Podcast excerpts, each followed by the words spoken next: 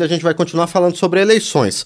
Tem início a partir de amanhã a propaganda eleitoral no rádio e na TV. Embora ainda sejam as principais vitrines dos candidatos em muitas regiões brasileiras, estas mídias tradicionais vêm perdendo protagonismo para as redes sociais nos últimos anos.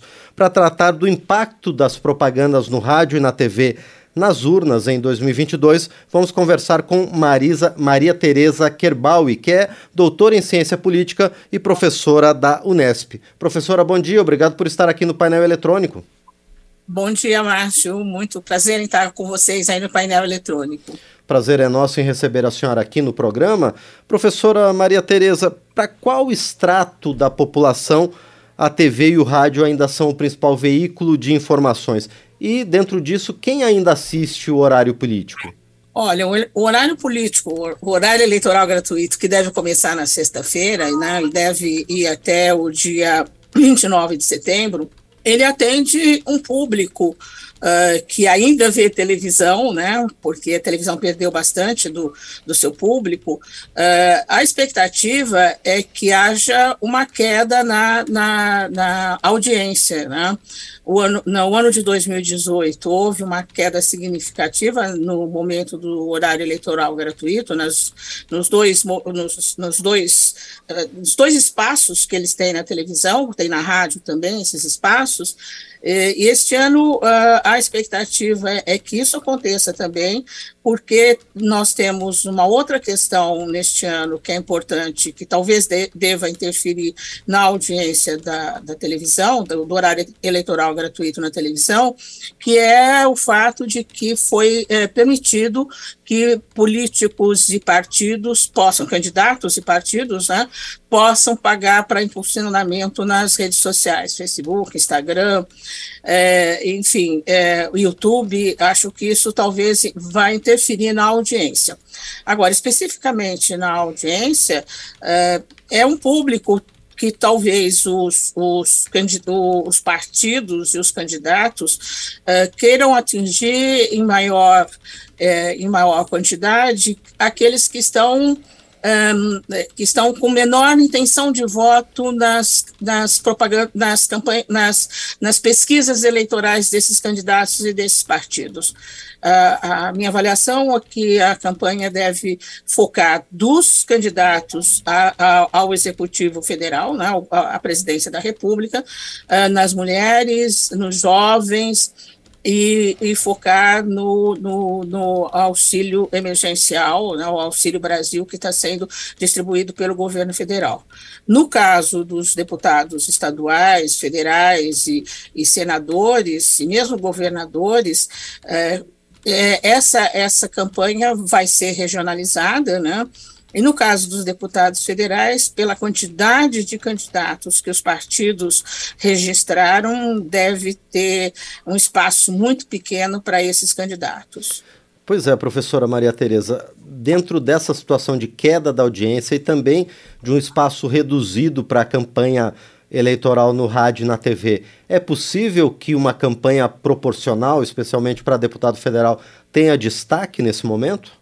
Olha, é aquilo que eu disse, eu acho que vai ser muito difícil, talvez os partidos é, abram um espaço maior para aqueles candidatos que são puxadores de votos, né, porque há todo um empenho dos partidos políticos em ter uma maior, uh, uma maior bancada no, no Legislativo Federal, especialmente no legis, Legislativo Federal, por conta do protagonismo que o Legislativo passou a ter neste, nesta, nesta magistratura, né, nesse período do governo Bolsonaro.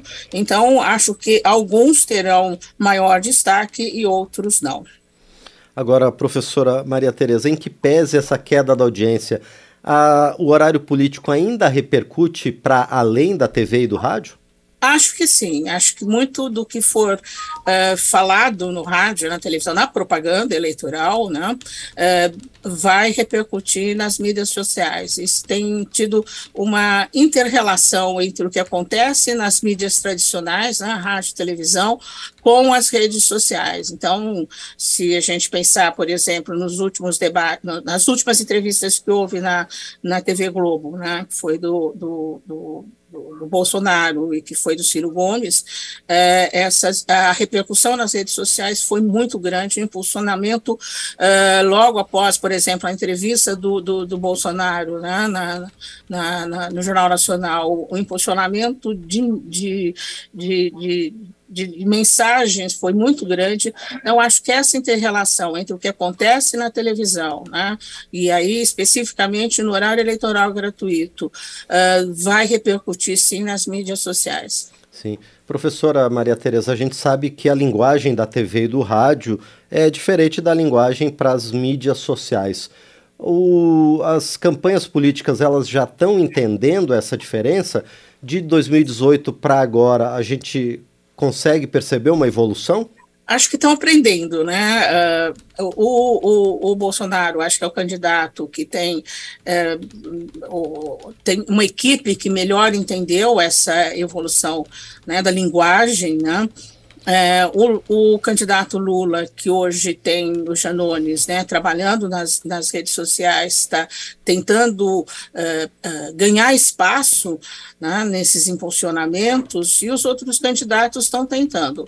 Há uma diferença muito grande, mas o recorte que se faz né, do que acontece nas mídias tradicionais, ele vai para as mídias uh, digitais do formato que cada partido e cada candidato acha que é mais adequado para atender o seu público. Tem sempre recortes, né? Então, se você pegar a entrevista do, do Bolsonaro, mesmo do Ciro Gomes, for, foram feitos vários recortes que foram para as mídias e dentro de, de acordo com aquilo que o partido e o candidato estão uh, tentando uh, alcançar, o objetivo que eles estão tentando alcançar com seus eleitores mas hoje a gente já pode dizer que as mídias sociais têm um papel mais forte nas eleições do que a mídia tradicional? Olha, ele, ela tem uma repercussão forte, mas a gente não, para medir isso só a partir do horário eleitoral gratuito, quer dizer, as próximas pesquisas é que vão medir se de fato o horário eleitoral gratuito tem impacto na decisão do eleitor ou se eh, continua ainda as mídias sociais com maior impacto que uh, as mídias tradicionais. Sim, essa seria justamente, professora, também a minha próxima pergunta. Se vai ter algum impacto no resultado das urnas em 2022. A gente vai saber então a partir de amanhã, não é? É, a partir de amanhã e das próximas pesquisas que forem sair na semana que vem.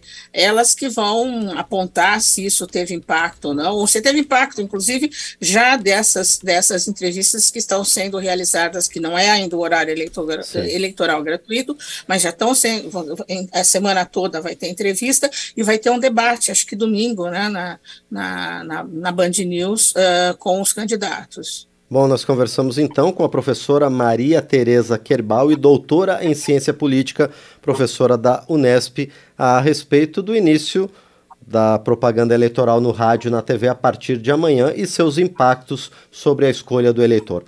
Professora, mais uma vez, então, quero agradecer por sua presença aqui no painel eletrônico. Eu que agradeço estar com vocês e poder falar um pouco sobre esse tema. Muito bem, esta foi então a professora Maria Tereza Kerbal e aqui no painel eletrônico.